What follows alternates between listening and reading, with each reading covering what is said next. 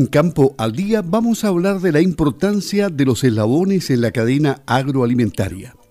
Para eso establecemos contacto con Alejandro Rudloff, director de Aproleche, quien tiene una visión clara de lo que se debe hacer en este tema. ¿Cómo está, don Alejandro? Gusto de saludarlo. Muy buenos días. Muy buenos días, don Luis. ¿Cómo le va a usted? Aquí estamos, como siempre, en Campo al Día, conociendo interesantes eh, situaciones que se viven en el campo y cómo se enfrentan los problemas, cuáles son las soluciones, en fin. Y la importancia de los eslabones en la cadena agroalimentaria es vital para que todo funcione. Ya lo vamos a ver. Veamos entonces la relevancia de la agricultura en los tiempos que se están viviendo para hablar globalmente de este tema. ¿Cuál es la relevancia de la agricultura? ¿Cuáles son sus aristas más importantes? Cuéntenos, cuéntenos usted desde la vivencia misma que tiene en el campo. Bueno, don Luis, la relevancia de la agricultura yo creo que es un, tema bastante conocido porque mal que mal somos los que estamos produciendo alimento para todos los ciudadanos. Nosotros de parte del campo no hacemos distinción de quién es quién, sencillamente nos, esforzamos a hacer nuestro trabajo lo mejor posible para poder entregar alimentos y mantener a toda la población sin, sin deficiencias. Sabe que en ese sentido, como agricultores, nosotros, como les decía, nos esforzamos constantemente en, sacar adelante nuestros campos y poder alimentar a la, población sin distinción. Es sumamente relevante para eso sí contar con la seguridad y la estabilidad necesaria para poder producir, ya que cualquier proyecto agroalimentario que uno quiera establecer, llámese en este caso, caso puntual nuestro, si uno quisiera establecerse con una lechería, es un proyecto a largo plazo. También son proyectos a largo plazo eh, por ejemplo, cuando son inversiones un poco mayores en, distintos, distintos sectores agroalimentarios, establecerse con una, un, packing, por ejemplo, en caso de los frutales, el, el, establecimiento de frutales, son proyectos muy a largo plazo. Puntualmente, eh, yo creo que en ese sentido, para poder sacar un negocio eh, provechoso en este caso, lo principal es contar con estabilidad y reglas claras. Así como por otra parte, nosotros como agricultores también ayudamos a entregar estabilidad debido a que cuando una población se encuentra autoabastecida en alimentación, no tiene que estar pensando en importaciones ni, ni cosas por el estilo que le puedan complicar el funcionamiento.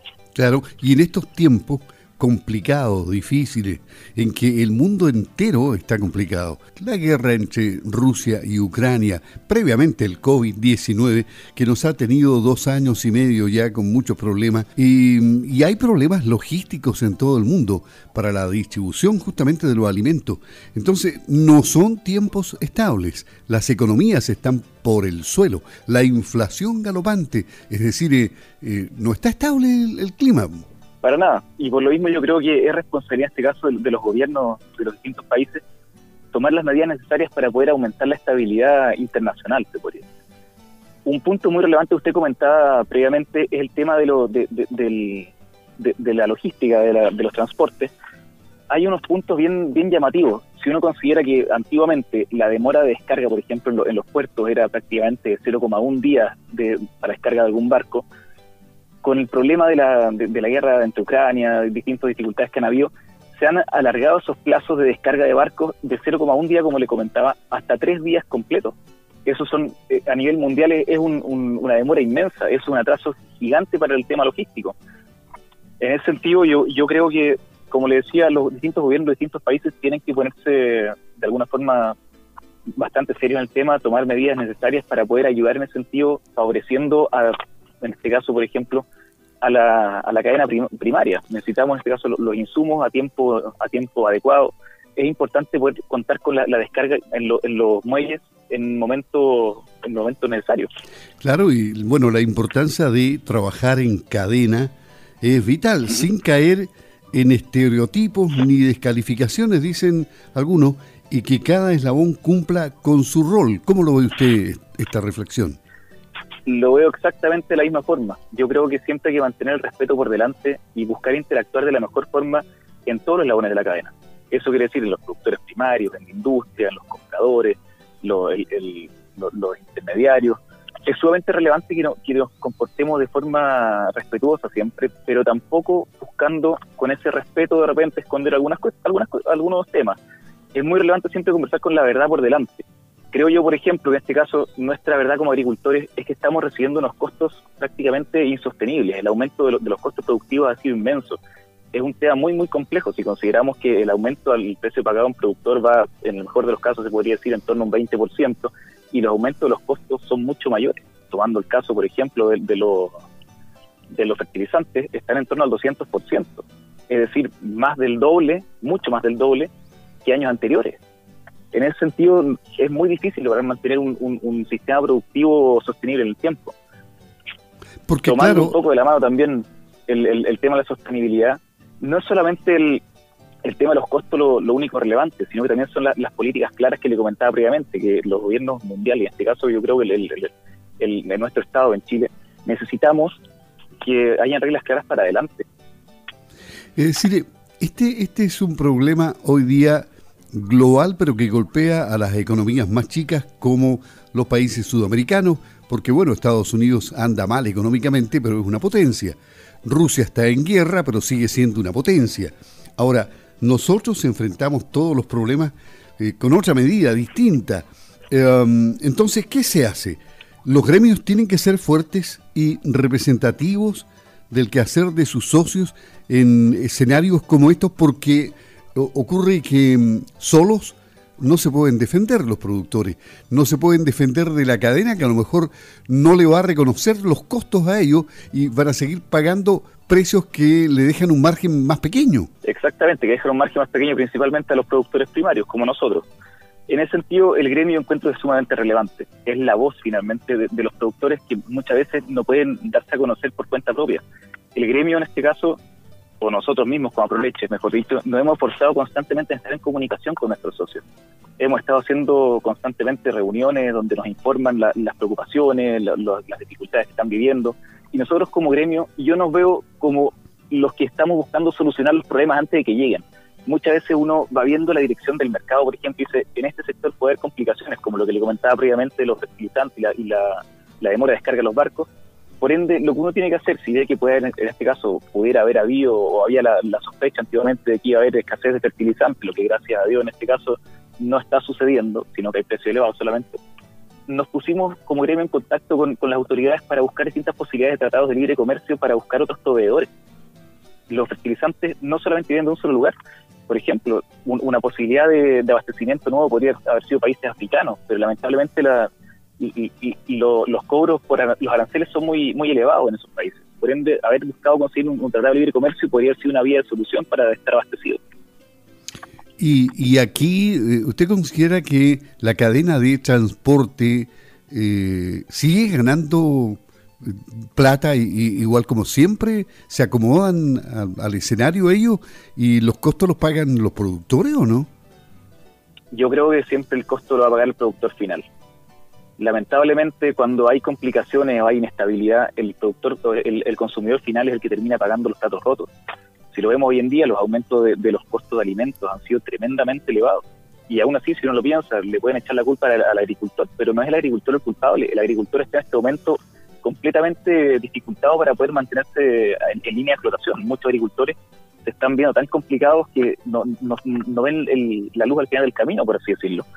Entonces, en ese sentido, yo creo que lo más importante para poder llevar a cabo algún negocio y, poder evitar esos aumentos, estas alzas de tanto de alimentos como de costos en distintas áreas, es mantener una estabilidad y reglas claras, como le comentaba previamente. Claro, eh, esto es como el país ideal, la industria pagando el precio justo y apoyo a la agricultura nacional. Pero eso nunca ha sido así. Es decir, siempre se pide más porque mm, en realidad eh, los apoyos no son lo suficiente y el precio justo no siempre llega. Claro, pero hay que considerar también que han existido en, el tiempo distintos, distintos apoyos a la agricultura. En este caso, yo creo que en este, en este momento se está enfocando principalmente a la, pequeña agricultura. Quizás están dejando de lado algunos agricultores de tamaño un poco más mediano. En ese sentido, le hago un llamado al gobierno de seguir evaluando la posibilidad de apoyar a los agricultores de tamaño pequeño como mediano también debido a que son ellos los que están en este momento viendo dificultades enormes para poder subsistir y seguir adelante con su negocio, hacer un negocio de forma sostenida y sustentable. Claro, es decir, eh, aquí el, el, futuro, ¿cómo, ¿cómo se ve? Porque em, hay que esperar el apoyo de las autoridades y, para que las empresas, especialmente en estos tiempos difíciles, entonces tengan un horizonte más o menos claro. Eh, ¿Cómo lo ve usted en lo personal, el futuro? En lo personal, bajo opinión propia, yo creo que lo que tenemos que permitir siempre es que el mercado funcione de forma autónoma. El Estado, en este caso, debería ser un, ente fiscalizador, un, ente que, revise que el, mercado funcione de forma correcta, que no haya distorsiones. Y por ende, si conseguimos que un, Estado no intervenga en el mercado, podemos tener la libertad de, que el mercado por sí mismo se vaya explicando y, vaya desarrollándose de forma concreta, buscando las máximas eficiencias de funcionamiento. Hoy en día los agricultores estamos obligados a mantener un sistema de eficiencia máxima para funcionar. Entonces, yo creo que es, sumamente relevante el tema de, no intervenir los mercados. En todo caso, los mercados tienen que tener controles. Eh, los sectores gremiales siempre han dicho de que si no hay controles, el, mercado sencillamente se desbanda. Es decir, eh, los que los que tienen el, el, mayor poder, digamos, aplastan a los más chicos, es decir, al productor justamente. Claro, es por eso que los mismos gremios muchas veces estamos viendo que el, que el mercado funciona de, la forma más correcta posible. Nosotros siempre hacemos el llamado, por ejemplo, a que las plantas, a, la industria lechera, se dé cuenta de que si que ellos no pagan un precio adecuado por la, por la leche que estamos produciendo como, como productores lecheros, nosotros nos vemos muy dificultados para poder ayudar a nuestra gente, a, nuestro, a nuestros colaboradores a seguir adelante con sueldos más elevados. El, sueño de todo agricultor, creo yo, es poder mejorar los sueldos a, la gente que trabaja con él.